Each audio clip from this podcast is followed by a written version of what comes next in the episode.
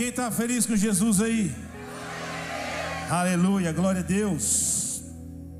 Pega aí a, a Bíblia, a palavra de Deus, a, a sua Bíblia. Glória a Jesus. Quero aproveitar também a oportunidade de mandar um abraço, um beijo carinhoso para o nosso apóstolo, para a nossa bispa, que está longe lá na América, para o pastor Felipe, para a Kathleen, que Deus abençoe vocês, querido, amém? Nós temos muita saudade de vocês, tá bom? Beijo. Glória a Deus, igreja. Fala assim, apóstolo, bispa. Volta logo. Amém. Você pode aplaudir o Senhor pela vida dos nossos, dos nossos líderes? Glória a Jesus. Deus abençoe, apóstolo. Jeremias, capítulo de número 2 do livro do profeta Jeremias. Aleluia. Glória ao nosso Deus. Aleluia, Jesus. Capítulo 2 de Jeremias. Confesso aos irmãos que essa palavra ela é muito forte, irmão. Aleluia, mas se é o que Deus tem para nós hoje, nós recebemos. Amém, querido. E o tema da mensagem, eu coloquei assim: o clamor de Deus. Estudando aqui essa, essa passagem, esse capítulo, me deparei com isso, irmão. Eu já vi, nós clamamos ao Senhor, nós clamando a Deus, mas o Senhor clamando pela igreja, clamando pelo seu povo. Isso é algo muito forte. Então diz assim o texto de Jeremias, capítulo 2, versículo 1. A mim me veio a palavra do Senhor dizendo: Vai e clama aos ouvidos de Jerusalém, assim diz o Senhor: Lembro-me de ti, das tuas afeições, quando eras jovem, e do teu amor quando noiva e de como me seguias no deserto, numa terra em que se não semeia. Então, Israel era consagrado ao Senhor, e era as primícias da sua colheita. Todos os que devoraram se faziam culpados, o mal vinha sobre eles, diz o Senhor. Ouve a palavra do Senhor ó casa de Jacó, e todas as famílias da casa de Israel. Assim diz o Senhor: Que injustiça acharam vossos pais em mim, para de mim se afastarem, indo após a inutilidade dos ídolos e se tornando nulos eles mesmos? E se perguntarem: Onde está o Senhor que nos fez subir da terra do Egito? Que nos guiou através do deserto, por uma terra de ermos e de covas, por uma terra de sequidão e sombras e morte, por uma terra em que ninguém transitava, na qual não morava homem algum. E vos introduzi numa terra fértil, para que comesses o seu fruto e o seu bem, mas depois de teres entrado nela, vós a contaminastes, e da minha herança fizeste abominação. Os sacerdotes não disseram onde está o Senhor, e os que tratavam da lei não me conheceram. Os pastores prevaricaram contra mim, e os profetas profetizaram por Baal, e andaram atrás de coisas de nenhum proveito. Portanto, ainda pleitearei convosco, diz o Senhor, e até com os filhos dos vossos filhos pleitearei. Passai as terras do mar de Chipre e vede, mandai mensageiros a Quedar, e atentai bem, e vede se jamais sucedeu coisa semelhante. Houve alguma nação que trouxesse aos seus deuses, posto que não eram deuses? Todavia, o meu povo trocou a sua glória por aquilo que é de nenhum proveito. Espantai-vos disso, ó céus, e horrorizai-vos, ficai estupefatos, diz o Senhor, porque dois males cometeu o meu povo. A mim me deixaram o manancial de águas vivas e cavaram cisternas, cisternas rotas que não retêm águas. Amém? Que pode se assentar, amado. Glória a Deus. Queridos,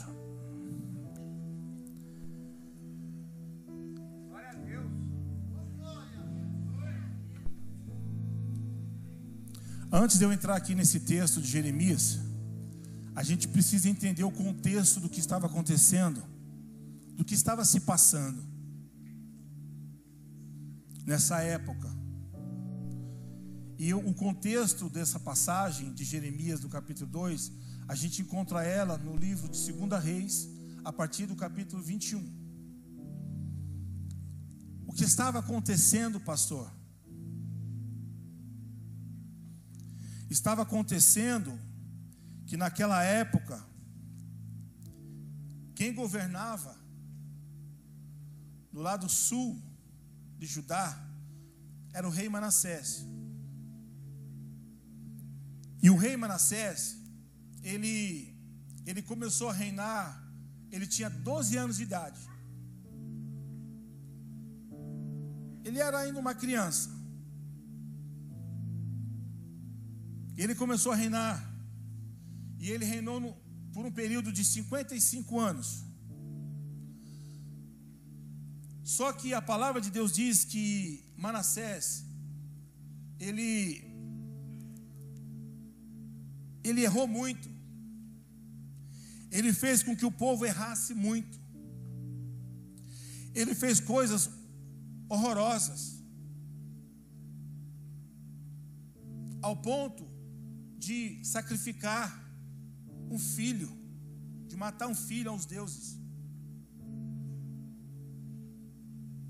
Ele ele saiu completamente fora do contexto daquilo que, que se chamamos de cristão, de servir a Deus, de, de estar na presença de Deus, de governar com Deus, de conduzir ao povo ao Senhor, pela responsabilidade que o rei Manassés ele tinha. Então ele começou a provocar todas essas situações. E aí, por causa disso, ele teve uma morte horrível. por ele não ser exemplo, tanto no seu reinado, como também não ser exemplo dentro da sua própria casa. Quando ele morre, quem assume o seu trono é o seu filho, Amon. E Amon, ele começa a seguir o mesmo caminho do pai. Porque, irmão,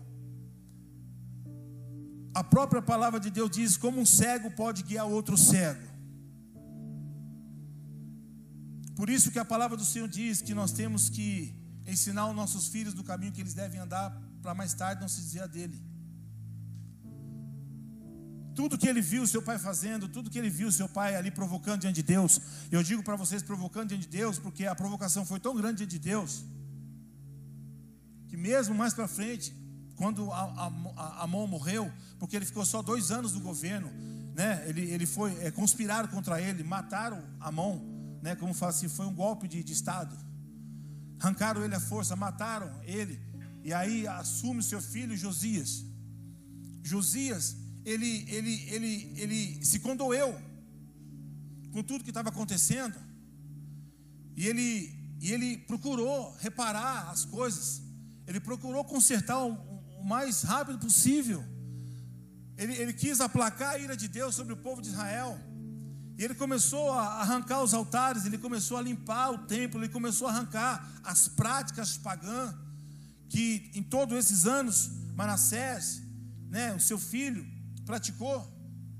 Então ele procurou se aproximar de Deus. Aleluia. Querido, os, os caras estavam tão estragados. O povo de Deus estava tão, tão estragado que eles fizeram piores que os incrédulos. pior que o incrédulo.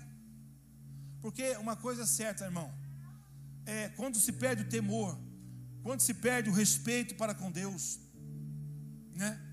Quando se perde a referência disso, é, é, não me entende, não me entra uma coisa na minha cabeça. A pessoa ela fica tanto tempo na igreja, isso eu falo por, por situações que eu vi, e isso é, nos entristece. E a pessoa ela fica tanto tempo perto da gente, perto dos líderes, perto da igreja. Aí de repente a pessoa ela se desvia, ela sai da presença de Deus por algum motivo, não nos cabe qual. Aí, passado um tempo, não muito distante, a gente começa a ver essa pessoa numa decadência, assim, tão grande, que a gente fala: puxa vida, Deus, mas como pode isso? A pessoa estava lá, a pessoa andava conosco, a pessoa participava da mesma, da mesma ceia, participava do mesmo banquete. Como que pode isso? Aí a pessoa se dá as coisas do mundo, a pessoa ela, ela, ela, ela, ela se lança né, de uma certa forma, entra nos vícios, entra nas drogas, entra na prostituição, mas é uma coisa assim muito rápida. Aí eu entendo uma coisa, porque se isso acontece, porque eu digo uma coisa para você, irmão. Às vezes a luta, às vezes o sofrimento, às vezes a angústia, pessoas que sofrem, pessoas que, né, por alguma situação, é, é, deixaram aquele lugar, mas a pessoa ela tem o temor diante de Deus, a pessoa ela, ela, ela sabe quem é Deus, ela, ela, ela, ela, ela não pratica o que ela praticava, porque ela entende quem é Deus na vida dela, da onde Deus o tirou. Aleluia, mas tem situações que não, que é totalmente o contrário. E a gente vê as pessoas, elas se lançam numa facilidade tão grande. Aí a gente entende que, poxa vida, então essa pessoa, por todos esses anos, na verdade, ela nunca foi convertida verdadeiramente. Ela não teve um real encontro com Jesus, ela não teve uma conversão genuína. Aleluia. Porque quem provou do amor de Deus, quem experimentou do amor de Deus, por maior a luta que você passa, por maior dificuldade que você passa, seja a guerra que você atravessa, você sabe quem é o teu Criador, você sabe quem é o teu Pai, você sabe quem é o teu Deus. Você pode chorar a noite inteira, você pode chorar a madrugada inteira, você pode passar meses e anos dentro de uma prova, no anonimato, mas você sabe a quem você serve. Aleluia não se dá as coisas do mundo, não se mistura com os pagãos, não se mistura com as práticas erradas. Aleluia. Então, quando nós vimos essa situação que estava acontecendo, e o rei Josias, ele se desesperou, viu que o povo de Israel estava pior que os incrédulos. Por isso que a palavra de Deus diz, irmão, que os filhos das trevas são mais prudentes que os filhos da luz. Porque eles sabem aonde eles querem chegar. Então Josias ele começa ali, vamos dizer assim, um, um, um, um avivamento, ele começa a, a, assumir aquela posição, ele começa a trazer de volta, derrubando os ídolos, derrubando os altares, buscando a presença de Deus, buscando a manifestação de Deus, buscando a glória de Deus. Mesmo tudo isso que Josias fazia, aleluia, reparando todos os altares. Quando eu fui ali para o capítulo 23, versículo 26, eu vi que Deus, ele postergou, pela atitude do rei, ele postergou a ira dele sobre o povo de Deus. Ou seja, pastor, mas Deus, ele esqueceu do que foi feito? Não. Você vê a tamanha atrocidade, tamanha a, a, a situação que o povo tinha se voltado contra Deus. Por isso, que eu acredito que muitas coisas piores já eram para ter acontecido no mundo. Só não aconteceu ainda porque a igreja está orando. Muitas coisas já eram para ter vindo. A pandemia só foi só um sinal. Mas há um remanescente, há um povo que clama ao Senhor. É como nós conhecemos a passagem de Abraão quando seu filho, quando seu sobrinho Ló se envolveu com coisas erradas. E aí, né? É, é, é, Deus falou: vou acabar com tudo, vou, vou, matar todo mundo, vou acabar com Sodoma e Gomorra. Aí Abraão disse: Mas Senhor, né, tenho meu, meu sobrinho lá, eu tenho família lá, Senhor, mas se tiver, Se tiver cinco justos, o Senhor vai destruir mesmo assim? Aí disse: Então não. Então, se há cinco justos lá, e ainda eu vou poupar, vou segurar, por causa dos justos. Mas isso não quer dizer que eu não vou fazer. Então, pela, pela dedicação do rei Josias, pela fé, pelo amor que ele começou a sentir ali, e viu tudo aquilo, ele começou a purificar todas aquelas situações, mas Deus ainda dizia assim: ó, ó que Deus disse aqui, eu só vou ler para você. Nada obstante, o Senhor não desistiu do furor da sua grande ira, ira com que ardia contra Judá, por todas as provocações com que Manassés tinha o irritado.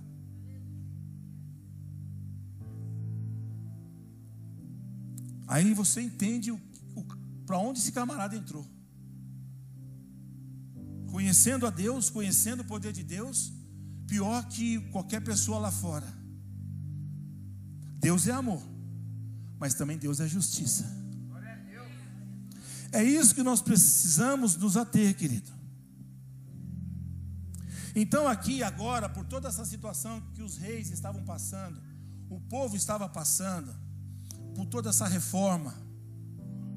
Aí você fala, mas por que, que Jeremias agora entra profetizando isso, pastor? Por quê?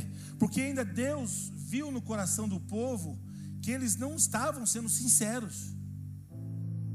Eles não estavam arrependidos verdadeiramente.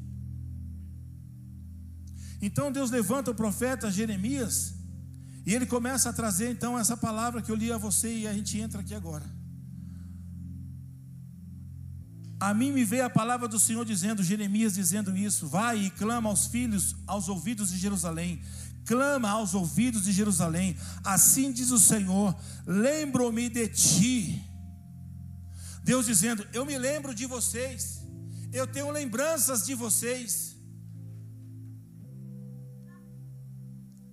Eu me lembro das suas afeições, eu me lembro do seu amor, eu me lembro do seu carinho, eu me lembro da sua dedicação, eu me lembro da sua renúncia, eu me lembro quando era jovem e do teu amor quando noiva, aleluia.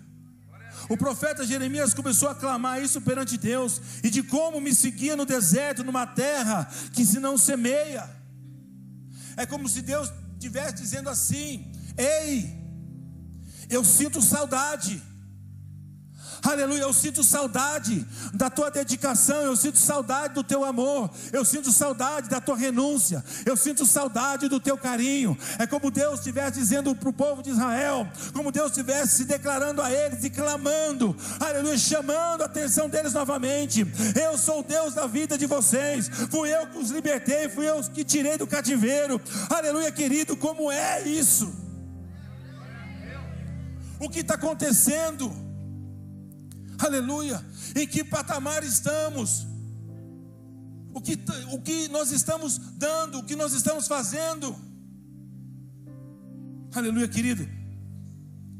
Quando você ama uma pessoa, e essa pessoa não está perto de você, e essa pessoa se distancia de você, você sente saudade dessa pessoa, sim ou não? Sim. Era o que Deus estava sentindo de Israel. Eles tinham se distanciado. Mas, pastor, como pode isso acontecer? Acontece, irmão. Acontece. Quando nós o conhecemos, quando nós nos lançamos na presença de Deus, nos entregamos a Ele de todo o nosso coração,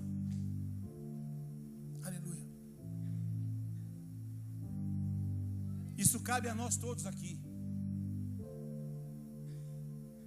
Você pode se reavaliar você mesmo. A intensidade do teu amor para com Deus é o mesmo hoje do que quando você o conheceu. É a mesma dedicação, é o mesmo afeto, é a mesma garra. Avalie você mesmo. Por quê, pastor? Porque é o que o Senhor quer falar conosco nessa noite. O Senhor tem saudade dos nossos carinhos, das nossas afeições para com Deus. Aleluia. Mas Deus, estou na igreja. Isso não quer dizer nada. Aleluia. Deus sente saudade das nossas orações, do nosso clamor, da nossa santificação. Como assim, pastor? Quando nós nos santificamos, quando nós nos consagramos, quando nós jejuamos, aleluia, para nos tornar forte na presença de Deus. Aleluia, você acha que Deus não tem saudade da tua voz? Você acha que Deus não tem saudade de quando você o buscava, de quando você o lançava na beira da tua cama, de joelho no chão, chorando? Aleluia, sabe, até escorrendo o seu nariz e dizendo: Deus, estou aqui, não sei o que eu faço, me ajuda. Estou começando agora, eu preciso da tua orientação. Aleluia, você sente aquele afago e Deus dizendo: Filho, estou aqui, eu te abraço, eu te levanto, eu te, eu te capacito. Não tenha medo, tira o receio, tira a dúvida. Aleluia. Conta comigo.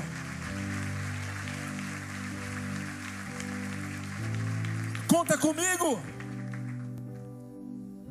Aleluia.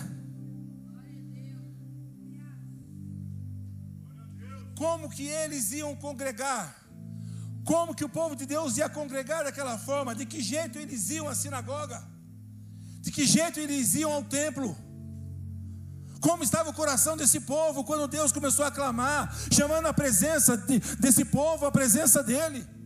Aleluia, querido, você se lembra de como você vinha à casa do Senhor, você se lembra de como você chegava na casa do Senhor, você se lembra de quando você sentava nessa cadeira, aleluia, você se lembra aleluia, como você se comportava, como você se dava, como você não se preocupava, não se estava chovendo, se estava frio, se chegava molhado ou seco, se vinha de carro, de ônibus, a pé ou de moto, não importava, pastor, não importava que eu estava na casa de Deus, eu vinha com alegria no meu espírito, eu vinha com alegria no meu coração, porque eu queria cultuar o Senhor naquele dia. Como nós chegávamos à casa do Senhor com alegria, com cântico nos lábios. É essa saudade que Deus está dizendo: eu quero vocês novamente. Com essa situação, eu quero ver alegria, ver cantos nos lábios. Quando vocês chegam na minha presença, sem nenhuma preocupação, deixe as suas coisas, seus problemas lá fora. Aleluia.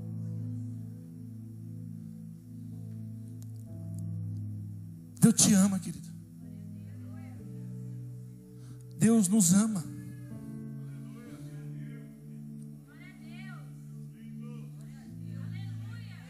O nosso coração era entregue totalmente ao Senhor. É que nem o pastor Fabinho falando aqui a questão de prosperidade.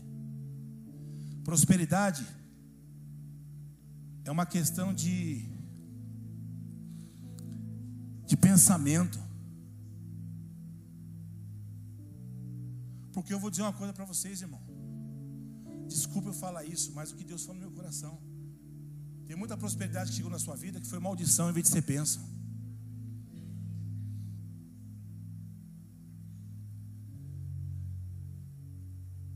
Muita, muita, muita prosperidade se tornou maldição na tua vida e você não está enxergando. Como assim, pastor? A pessoa, um exemplo, a pessoa não tinha carro. A pessoa vinha para a igreja, vinha de, de, de, ônibus ou vinha de uma carona, mas vinha, vinha com alegria no coração. Aí Deus foi e deu um carro. Aí essa pessoa já não vem, já dá desculpa. Ah, sabe o que, que é? Porque eu tive que fazer tal coisa. Ah, sabe o que, que é? Porque eu tive que ir em tal lugar. Ah, sabe o que, que é? Que eu tinha um compromisso lá. Então, isso não foi bênção, isso foi maldição na tua vida.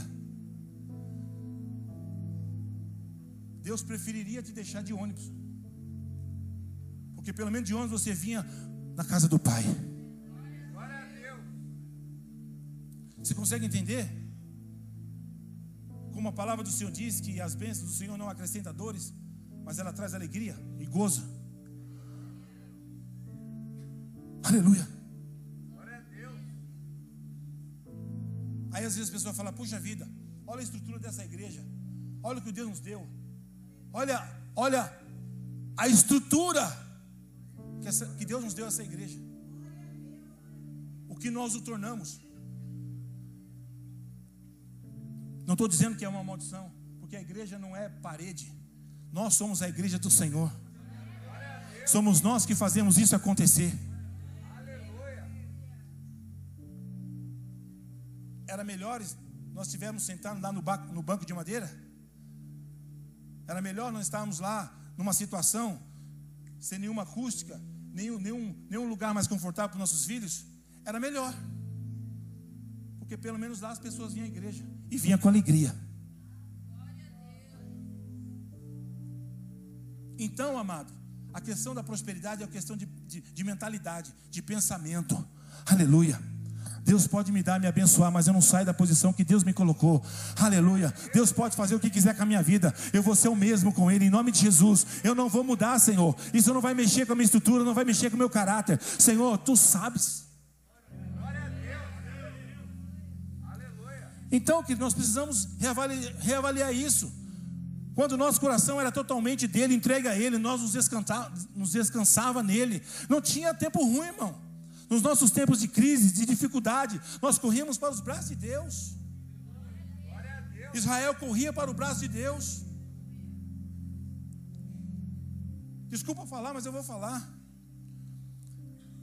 Nós falamos tanto dos, do, dos católicos, que os católicos idólatras, que, que os católicos dizem que aquilo outro. Nós, nós não, sempre as pessoas diziam. Por causa da situação. Do que, pastor? Pela, pela, pela, pela, pela liturgia da situação. Como assim? Porque eu fui católico. Não estou dizendo que os católicos não amam a Deus. Estou dizendo pela situação. De ir lá e, e, e, numa missa e, e, cumprir com o seu papel e, ler aquele, aquele, aquele jornal, aquela revistinha, e, e talvez tomar sua hóstia, e depois ir partir para sua casa. E muitos vão lá, não sabem nem porque estão indo. Ou seja, tem muitas pessoas que estão na presença de Deus, querido, pior. Por quê, pastor? Porque a pessoa ouve a palavra, a pessoa, ela recebe a palavra, a pessoa, ela, ela, ela, ela vê a manifestação de Deus, aí sai daqui, a pessoa começa a, a, a ser pior. É o que nós estamos vendo hoje, o tempo dessa graça que está sendo ministrada. Essa graça que está sendo esparramada no meio da, dos, dos cristãos. Não há diferença nenhuma. Para que pagar preço? Para que, pra que é, se renunciar em alguma coisa? Não. Eu vou lá, culpo o meu papel, culpo o meu, o meu ritual, e depois vivo minha vida como tem que ser. Aleluia, mas Deus não nos chamou para isso, Deus não te quer dessa forma, não foi para isso que Jesus morreu na cruz. Aleluia. A Bíblia diz isso, querido. Se nós não, não nos entregarmos a Ele, se nós não nos renunciarmos a Ele e não, não, não carregarmos a nossa cruz, nós, nós não somos dignos dele. Aleluia. Se Jesus pagou um alto preço para morrer na cruz por nós, para remir os nossos pecados, nos tirar do lamaçal das trevas, para nos manter no reino da luz, se Ele pagou esse preço sem merecer, aleluia, sem merecer, mas Ele fez tudo isso por amor pelo menos que nós o reconheçamos dessa forma, que nós os mantemos nessa posição, pelo menos em sacrifício ao amor ao nosso Senhor, em cumprir a palavra que Ele nos deixou, e ir com Jesus até o fim. Glória a Deus. Aleluia. Na verdade, a saudade que Deus tem da igreja é a saudade do primeiro amor. Aleluia. O primeiro amor, irmão. Você sabe, você que, você que casou, né? Você que namorou, você que teve o seu primeiro amor e casou, né? Como vocês se relacionavam, como vocês se davam um ao outro. Né? Eu estou falando por conhecimento de causa. Quando eu conheci a pastora Cíntia, né? Nossa, eu falei, meu Deus do céu. Aí, não tinha tempo ruim, não, irmão. Quando o, o patrão chamava para fazer hora extra, falei, ó, eu trabalho para você até domingo, mas hoje não vou não, porque hoje eu tenho um compromisso. Aonde você vai? Eu vou para a casa da minha namorada. Ela já está me esperando. Contava as horas, não via a hora, meu, de passar no lugar, comprar alguma coisa para ela. De não chegar lá com as mãos vazias. Nem que fosse um chocolate, um bombom, alguma coisa, eu sempre levei. Eu chegava lá, né? A alegria, o coração parece que explodir pela boca. É assim ou não é? A paixão nos leva sim ou não? Ah, irmão, então você não viveu esse momento. Então não sei que mundo você está, você está em Marte.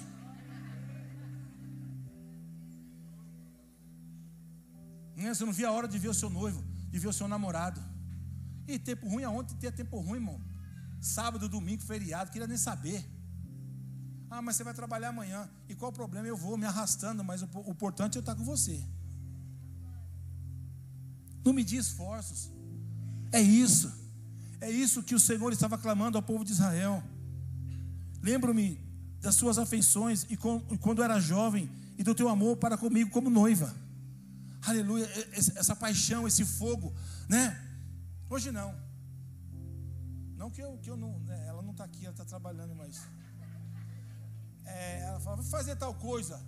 Falo, ah, vai você. Ah, você vai vir hoje aqui? Ah, não sei. Você entende como a gente vai deixando, né, essas coisas, a gente vai perdendo esses valores? É essa situação que nós precisamos aprender para com Deus.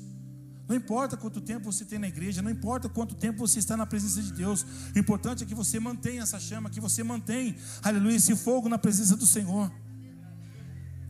As coisas estão acontecendo normalmente, as coisas estão sendo realizadas na igreja.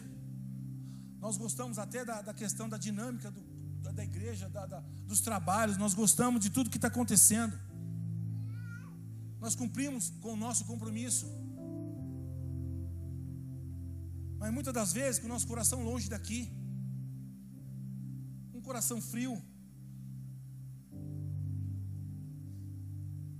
Sabe, não é, não é cumprir uma tabela, não é cumprir uma obrigação, porque muitas das vezes você, ah, eu vou lá porque eu preciso cumprir uma obrigação, eu preciso cumprir a minha posição. Amém. Você cumpriu com as suas responsabilidades. Você cumpriu com o seu dever, você cumpriu com, com a situação, mas cumpriu como? De que forma? De que jeito?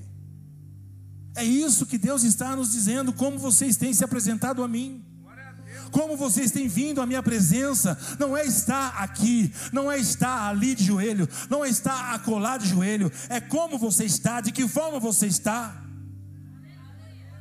É essa saudade que eu sinto, aleluia, é esse desejo que eu sinto da igreja, é essa situação que eu sinto do povo de Deus.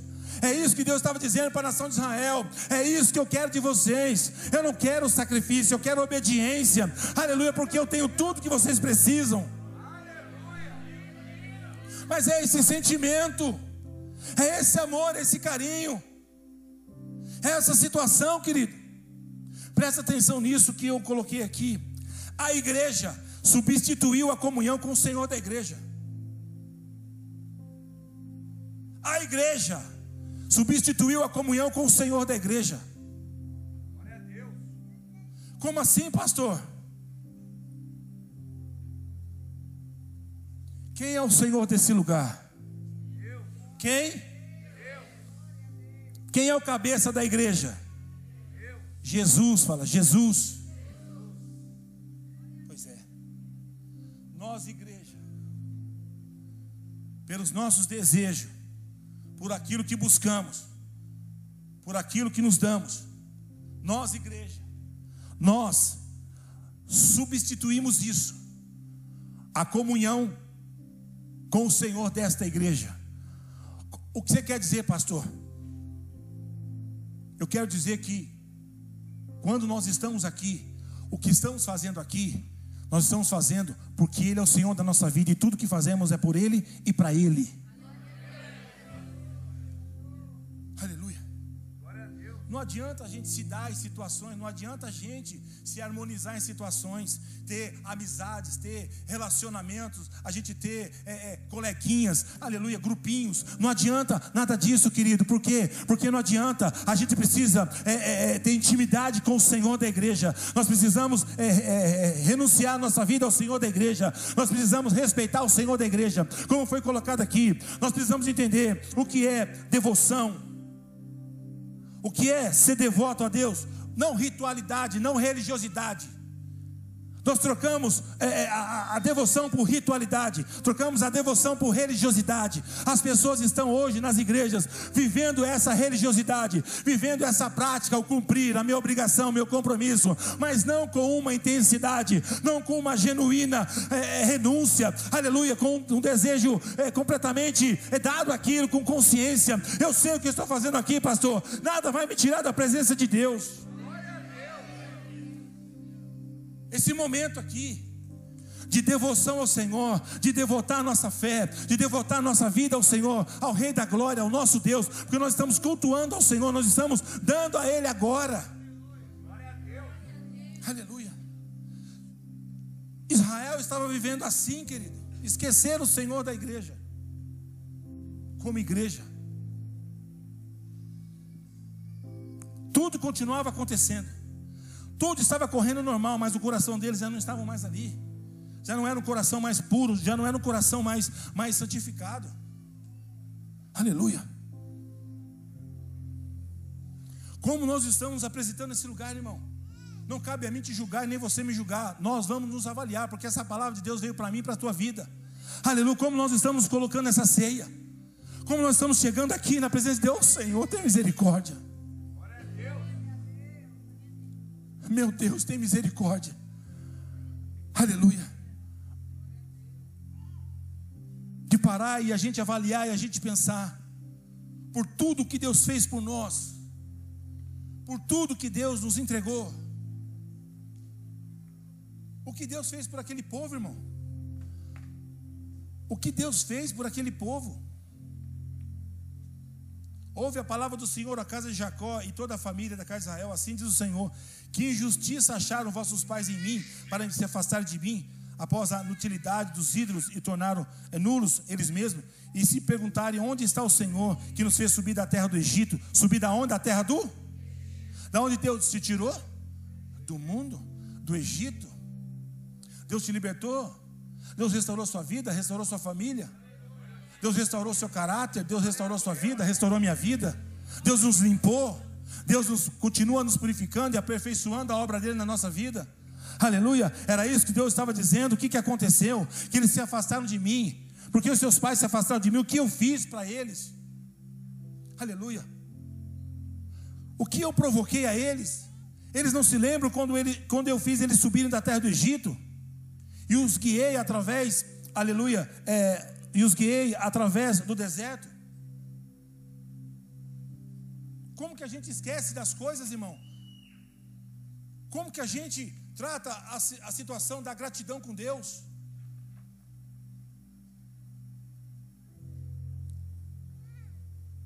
Segundo pesquisas, diz que a gratidão ela tem limite. Ela tem um tempo, segundo pesquisas, Alguns médicos estudaram sobre isso. Ou seja, quando não lembrada, quando não falada, nós perdemos 20% daquilo que nos foi feito, daquilo que nós recebemos, daquilo que as pessoas fizeram por nós. Que naquele momento, né, a gente disse assim: Nossa, vou ser grato eternamente a essa pessoa. Vou ser grato eternamente a Deus. Por quê? Porque meu filho estava morto, Deus reviveu. O meu filho estava entregue nas drogas, Deus tirou ele de lá. Hoje ele é o servo do Senhor. Eu sou grato eternamente ao Senhor. Mas aí, passado o tempo, a gente não vê mais esse, essa afeição, esse carinho, esse amor. O que está acontecendo? Então, segundo as pesquisas, diz que a cada ano que passa, a gente perde 20% da gratidão. Ou seja, dentro de cinco anos, aquela situação não se lembra mais. Por isso que tem pessoas assim, puxa, eu fiz tanto para aquela pessoa, ela nem se lembra de mim. Sabe por quê? Porque ela já não se lembra mais, ela já perdeu. Por isso, a gente vê uma pessoa, como a nossa bispa, sempre falando: quando você levantar, abrir os seus olhos, olha para o alto e diz: Senhor, obrigado, eu sou grato ao Senhor pela minha vida. Obrigado, Senhor, por esse dia. Pelo menos um agradecimento. Talvez você não quer nem orar. Pelo menos levantar sua voz e dizer: Senhor, obrigado. Obrigado pela minha família. Obrigado, Deus, pelo meu trabalho. Obrigado pela minha saúde. Senhor, eu sou grato ao Senhor. Porque quando você faz isso todos os dias, você nunca vai se esquecer de quem é Deus na sua vida. Você nunca vai deixar de ser grato a Deus. Porque quando nós deixamos de abrir a nossa boca e agradecer e ser grato, isso cai no nosso esquecimento. Isso é comprovado. Agradece o seu marido, agradece a sua esposa, agradece o seu pastor, agradece, agradece a Deus. Aleluia. Porque no ato de recebermos é bom, mas no ato de agradecemos. Porque às vezes a pessoa acha, ah, mas então é, é, é gratidão é uma dívida. Eu acho que gratidão é muito mais do que uma dívida. Gratidão envolve sentimento, amor, carinho. Não uma obrigação. Não uma obrigação, é uma dívida. Mas a gratidão não. A gratidão envolve amor, sentimento. Por tudo que Deus tinha feito pelo povo. E eles retribuíram com ingratidão. Você acredita nisso, irmão? Está aqui no texto. O sentimento de gratidão havia se perdido. E Deus então traz o profeta para profetizar sobre a nação de Israel. Porque, irmão, a gente vê o amor de Deus é tão grande. E eu vos introduzi numa terra fértil, que comeis do seu fruto, do seu bem mas depois de ter de, é, entrado nela, os contaminaste. Poxa vida, as pessoas vêm para a igreja, as pessoas entram na presença de Deus, está tudo certinho, se batiza, e vem de se manter naquela posição. Deus falou assim: Eu coloquei você na terra que manda leite e mel. Aí você vai se permite a contaminação. Aí você vai se permite palavras erradas. Aí você vai se permite caminhos errados. Aí você vai e empresta seu ouvido a palavras que não condizem com a palavra de Deus. Você entra pelos seus conceitos, você entra mesmo pela sua justificativa. Aleluia, você começa a trazer isso, porque, irmão, a palavra de Deus diz que um pouquinho de fermento leveda toda a massa. Aleluia.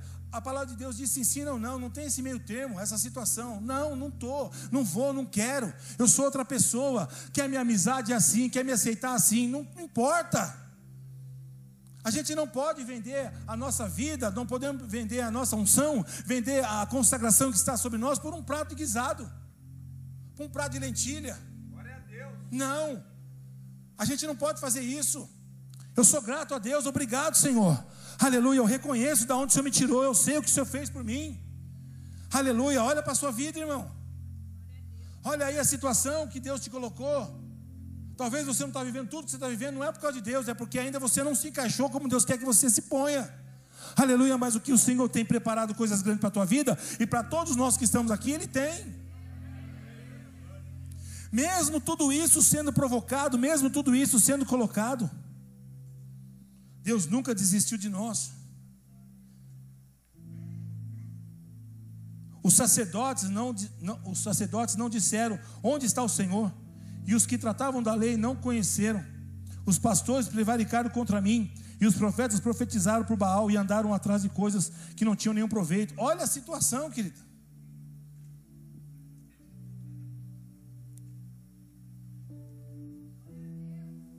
Em vez de nós sermos luz para as nações,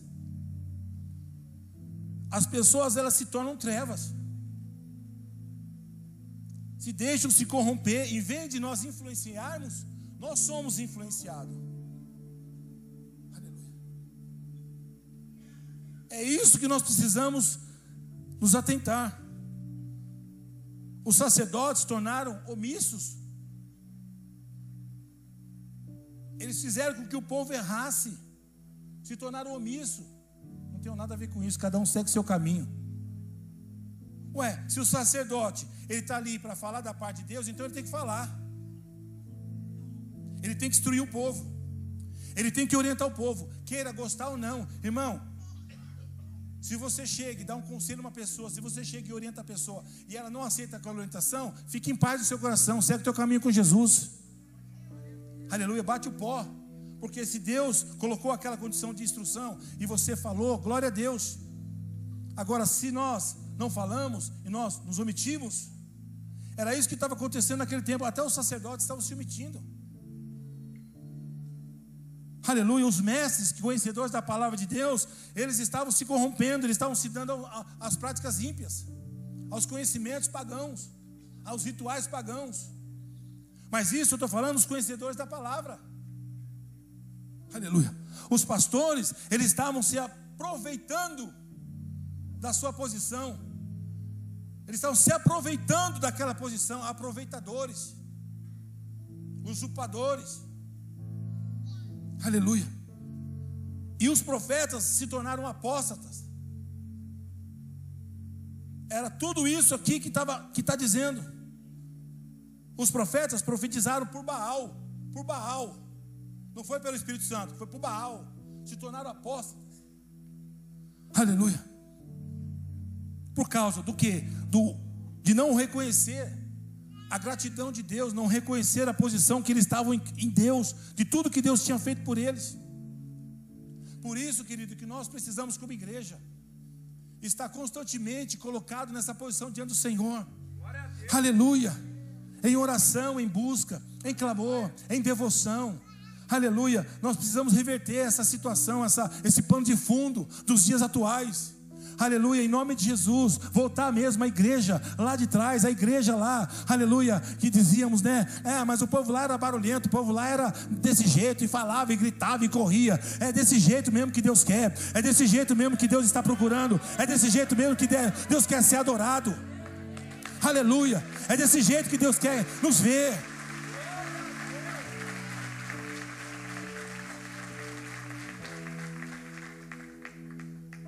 Aleluia.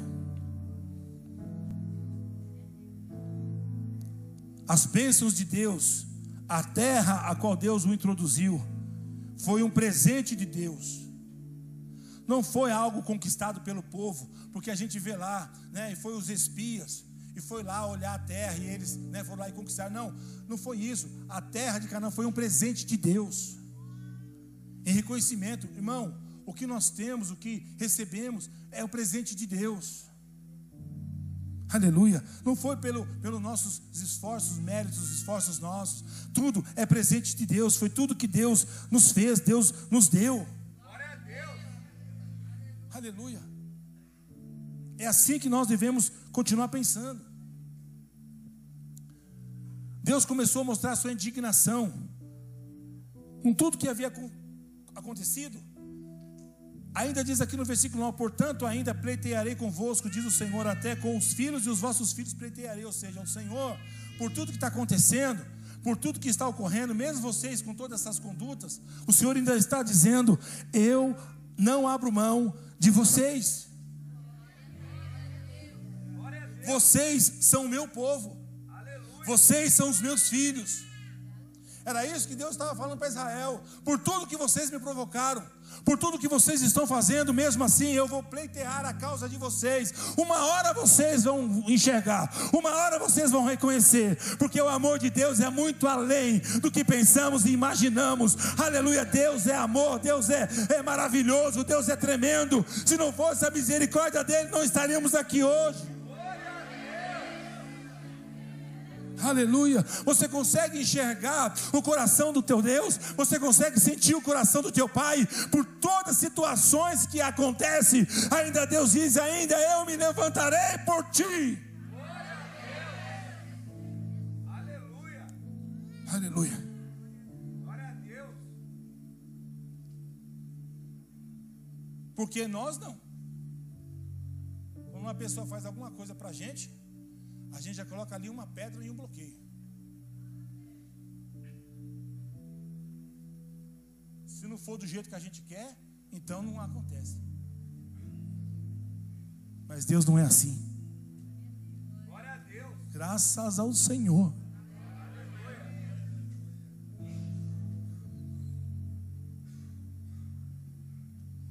Nós vemos aqui no versículo 9 e houve alguma nação, 11, desculpa, e houve alguma nação que trocasse os seus deuses, posto que não era deuses, todavia o meu povo trocou a sua glória por aquilo que não é de nenhum proveito. Olha o que Deus está dizendo. O que Deus está dizendo, pastor? Deus está dizendo que o ímpio, que os pagãos, eles são mais fiéis e mais dedicados aos seus deuses do que o povo dele a ele.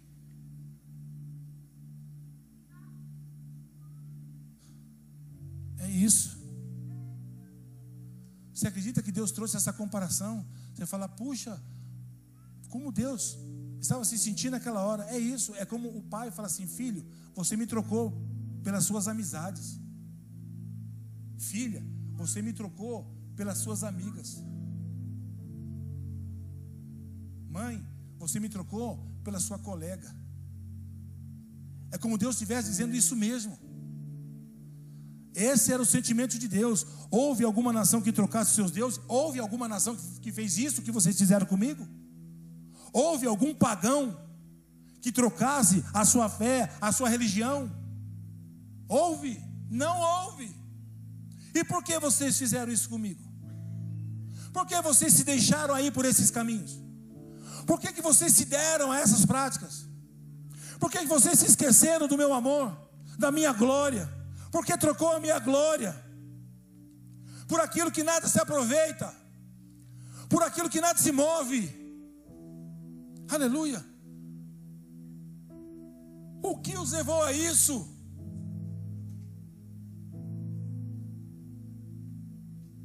Isso dói no coração de Deus, irmão. Não que Deus está nos cobrando, mas Deus está nos lembrando. Glória a Deus. Aleluia. Porque é isso mesmo que acontece. Eu estava deitado na minha cama essa madrugada e, e lendo e orando. E é bem dessa forma. Quando a gente se dá num problema, quando a gente se dá numa dificuldade, quando a gente vê que estamos no bico do corvo, quando a gente vê que estamos no beco sem saída, aí a gente se volta a Deus, aí a gente busca a Deus, dizendo: Senhor, me ajuda.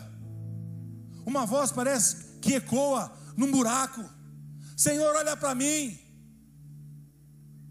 Aí a sua consciência, ou sei lá, se é o seu inconsciente, ele mesmo se volta contra você e diz assim: Mas tão distante você ficou de Deus, que a sua voz se perdeu. Aí você diz: Senhor, me ajuda, e o Senhor está ali do teu lado, e o Senhor está ali do teu lado, dizendo: Estou aqui sim, não saí nunca do teu lado. Então me ajuda, Senhor. Me ajuda com essa situação, me ajuda com essa doença. Olha essa situação que está acontecendo. Deus, olha essa situação que está acontecendo. Deus, eu estou vendo. Senhor, me ajuda, eu não sei o que fazer. Deus, vou te ajudar sim. Aí as coisas melhoram, aí as coisas dão certo.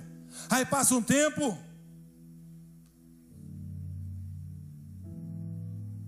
Todavia o meu povo trocou a sua glória por aquilo que não tem nenhum proveito. Deus não está interessado na tua casa, no teu carro, no teu dinheiro, nas tuas roupas. Deus não está interessado em nada disso. Isso para Deus não é nada. Aleluia. Isso para Deus é como pó.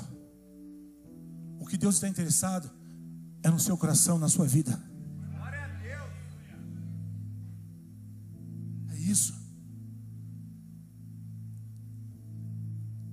Trocaram a minha glória por nada que se aproveita. As pessoas ficam semanas enfiado dentro de uma Netflix. Sabe todas as séries, até os lançamentos. Desculpa, eu vou falar.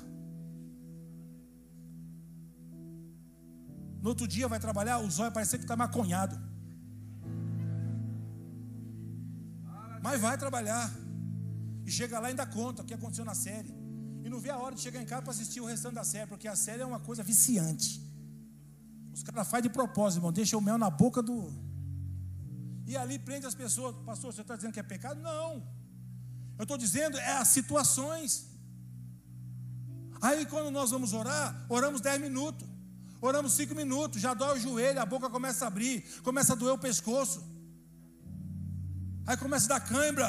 Aí fala, a melhor coisa é parar. Depois eu vejo o que eu faço. Você está entendendo?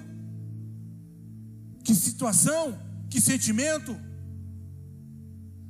Nós somos gratos a Deus. Passamos no meio de um vendaval, passamos no meio de uma pandemia.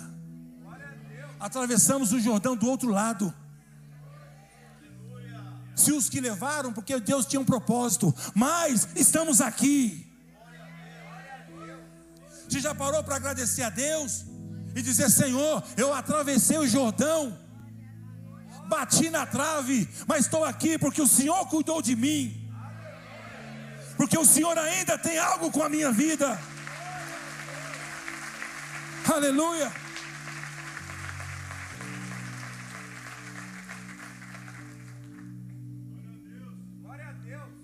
É isso que acontece nos dias atuais. As pessoas preferem estar em todos os lugares, menos na casa de Deus. É engraçado, irmão. Eu vou falar. Não estou menosprezando e também não estou diminuindo. Mas quando eu falo voltar ao amor, eu digo isso. Por quê? Porque nós lá atrás, nós éramos num, num grupo mais reduzido de, de colaboradores. Ou seja, nós atuávamos no ministério e ficávamos intercedendo o culto inteiro. E nós tínhamos sete cultos na semana, fora todas as sextas-feiras, vigília. Toda sexta-feira. E nós não víamos um que dizia: ai meu joelho, ai minha canela, ai porque eu falando, ai esse cano. Não, a gente cumpriu com o nosso papel, estávamos lá intercedendo, estávamos lá orando, estávamos lá de pé. Hoje, se o irmão não rende ele 15 minutos, 15 minutos, já quebrou a Santa Ceia, já jogou tudo para o balde. O irmão está endemoniado, porque não veio me render aqui, que não veio me, me cobrir aqui. Sentimento, que adoração é essa? Primeiro amor, irmão, tá tão gostoso de interceder aqui. Eu vou te pedir um favor. Deixa eu ficar aqui com você. Fica nós dois aqui.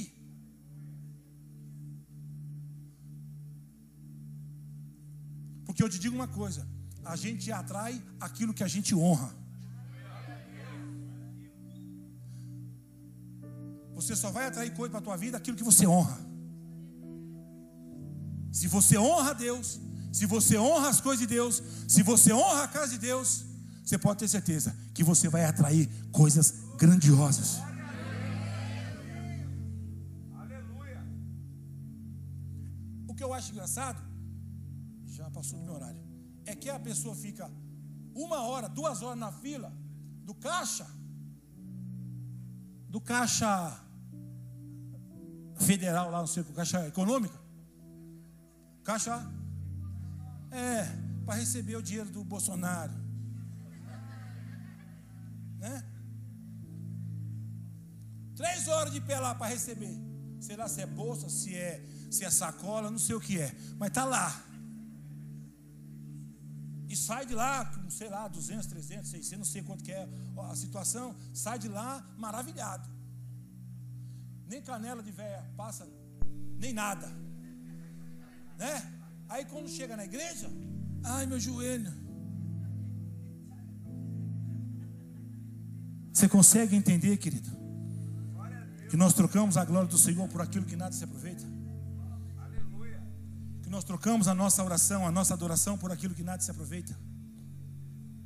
Que nós trocamos nosso tempo de estar na presença de Deus, de se consagrar, de santificar, de praticar um jejum, de se fortalecer na graça do Senhor. Que nós trocamos tudo isso por nada que se aproveita. Era isso que Deus estava querendo dizer ao povo: espantai-vos disso, ó céus, e horrorizai-vos, e ficai estupefatos, diz o Senhor, porque dois males cometeu o meu povo. A mim me deixaram e o manancial de águas vivas, e cavaram cisternas rotas. O que Deus está querendo dizer aqui? Trocar o manancial de água por cisternas rachadas. Trocaram o rio de águas vivas. Trocaram a, a certeza, a prosperidade por aquilo que é limitado. Aleluia. Por aquilo que se nada aproveita, pelas restrições. Aleluia. Deixaram a minha glória, deixaram o meu amor, deixaram a minha, a minha, a minha devoção e trocaram por cisternas rotas, por cisternas rachadas. Aleluia. A água viva do Senhor, o, o rio que flui. Quando o povo tirou, quando Deus tirou o povo do deserto, levou o povo no deserto, alimentou o povo no deserto, rios de água viva fluíam entre eles, porque Deus o sustentava. Aleluia. Agora queremos levar com os nossos braços, queremos levar com as nossas forças, queremos conduzir a nossa vida dessa forma, trocar os mananciais de águas vivas. Deus disse: eles me trocaram. Israel me trocou por outras práticas. Meu povo me trocou por outras práticas. Aleluia. Porque a oração nada mais é uma intimidade com Deus, uma conversa com Deus. Quanto tempo você já não conversa com Deus? Quanto tempo você não fala com Deus? Quanto tempo você não bate um papo com Deus? Quanto tempo você não troca uma ideia com Deus? Quanto tempo você não se coloca ali para ouvir Deus? para ouvir o que ele quer falar. Aleluia. Deixou o manancial de águas, se afastou dos ribeiros de águas vivas e foi para as cisternas rotas, foram para as cisternas rachadas. Aleluia, que não se aproveita de nada, a água se perde, não, tem, não se aproveita de nada, não há vida naquele lugar. É isso que Deus está dizendo, irmão. Vamos nos voltar com o nosso coração dessa forma. Por quê, pastor? Porque Deus há de nos sustentar, Deus há de nos livrar por tudo que há de vir. Por tudo que está por vir. Desperta tu que dormes. Desperta. A gente fica tão envolvido nas coisas do mundo a gente fica tão envolvido nas coisas, das práticas do mundo, que esquecemos do que Deus está sinalizando, do que Deus está falando, do que Deus está mostrando. Aleluia. É tempo de clamarmos, é tempo de nos achegarmos a Deus, é tempo de nós corrermos aos braços de Deus. Por quê, pastor? Porque Deus, Ele sempre nos avisa.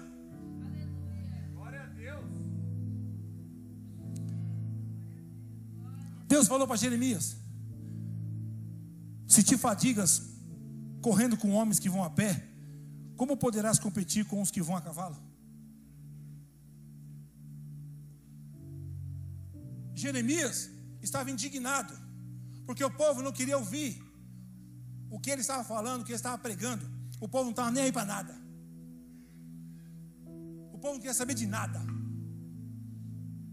E chegou um momento que ele, perante Deus, Senhor, não esquece. Eu não quero saber de nada.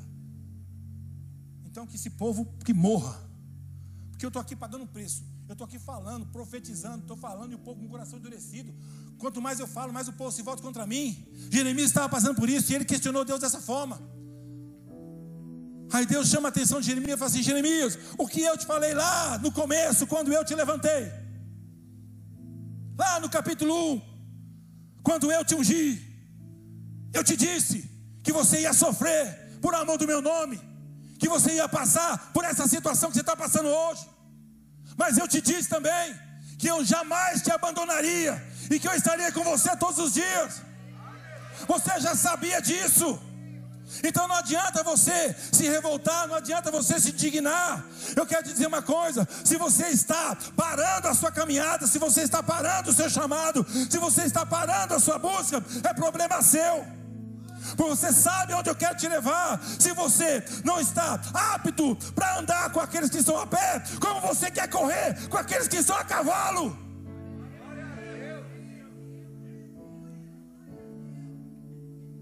Como você quer chegar naquele lugar, irmão? Se nem preparado você está, se nem se dando a Deus você está, como você quer subir? Como que você quer estar na presença de Deus? se nem buscando você está. Porque é fato, irmão. Tem que ter um preparo. Não é verdade? Tem uns irmãos aí que andam de bicicleta aqui na igreja. E eles andam aí vários KMs aí. É, 60, já chegaram mais de 100. Os irmãos estão nativos aí. Vai eu andar com os irmãos, a vergonha que eu vou passar. Eu, eu, vou, eu vou atrasar a vida deles. Aí as pessoas ficam me empurrando. Ou senão chama o SAMU. Não. Então antes de eu ir, eu me preparo. Pelo menos para me estar, pelo menos próximo. Se eu não consigo nem caminhar com os que estão a pé, como que eu vou querer correr com os caras de bicicleta, irmão? Como que eu vou querer correr com o pastor Fábio? Se eu for correr com o pastor Márcio, irmão, no outro dia pode me internar. Ao nível que ele está, ao nível que ele chegou. Olha a performance que ele tem, a disciplina. Um chupança desse aqui, vai correr aonde? Ah, de mim eu posso falar. Mas recebe aí o teu milagre. Era isso que Deus estava falando para Jeremias: Jeremias, eu tenho um lugar ainda de glória para você. Eu vou fazer ainda coisas grandiosas na tua vida. Então, para de chorar, para de reclamar, para de murmurar, profetiza. Se o povo não quer te ouvir, não interessa, continua falando. Se o povo não quer vir aqui, não interessa, mas você está. O meu compromisso é com você, Jeremias.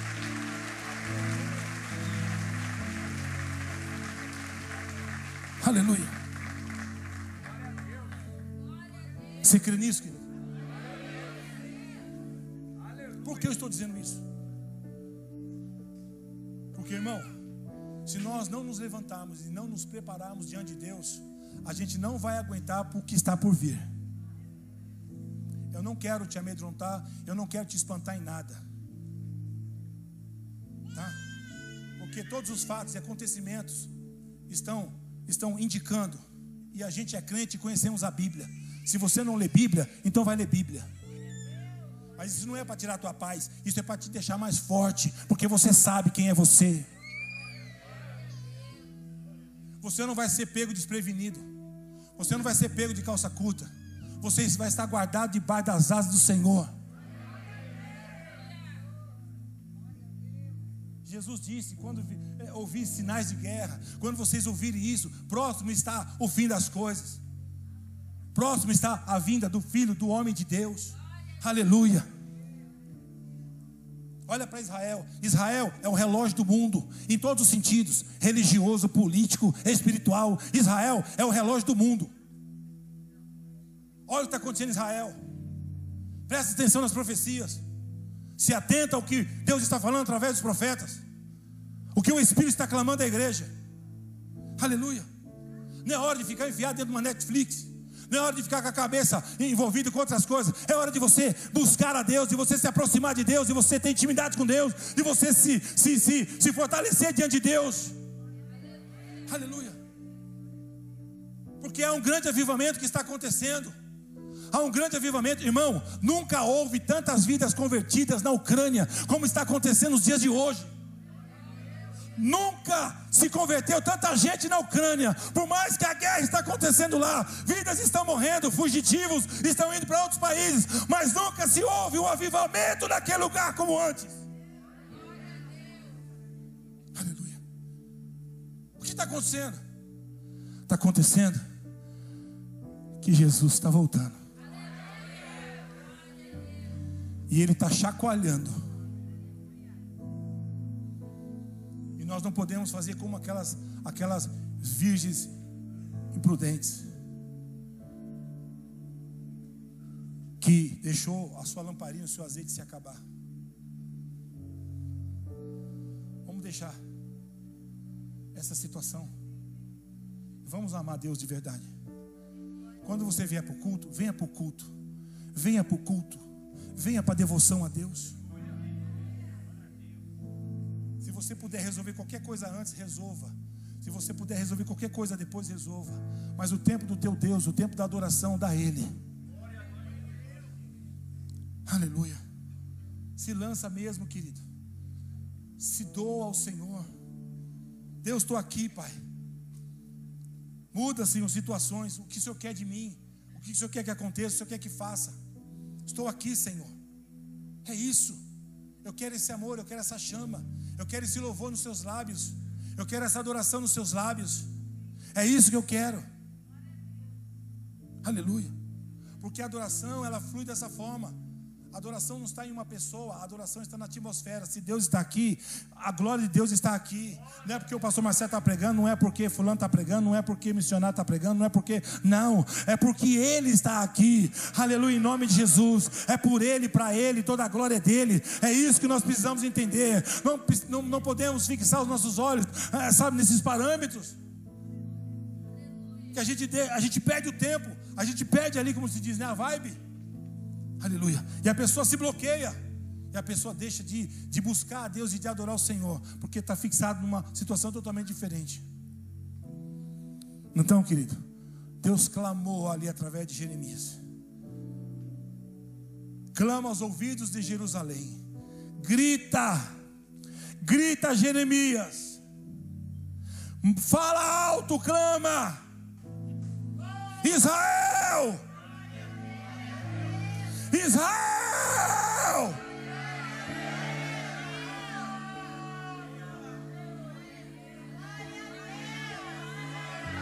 Eu me lembro de vocês, Israel. Deus está clamando por nós, irmão.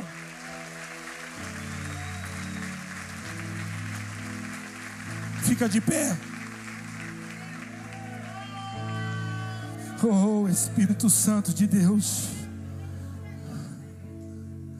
Oh Espírito Santo de Deus. Feche os teus olhos, igreja.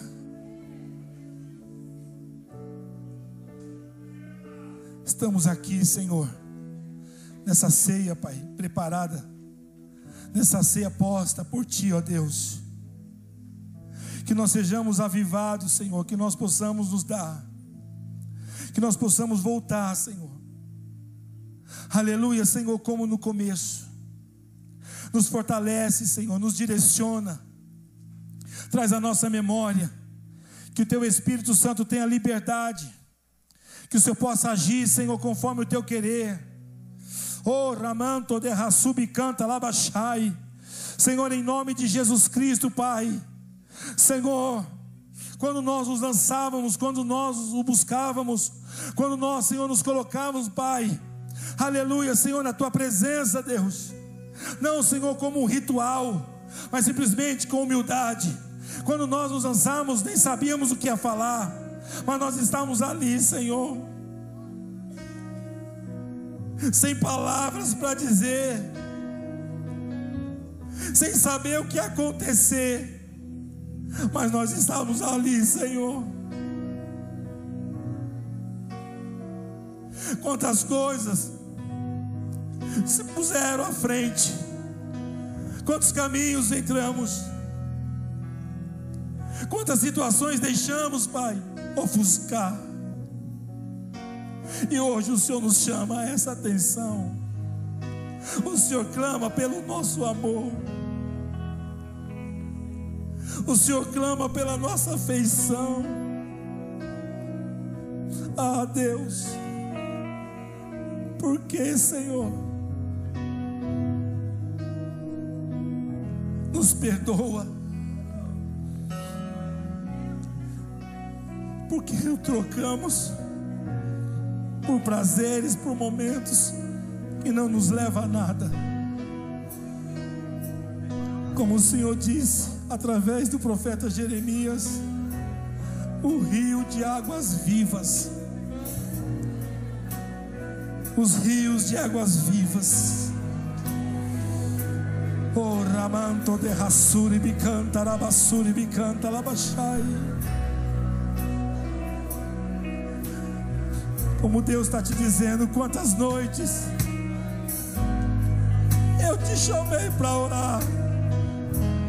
Quantas noites eu te acordei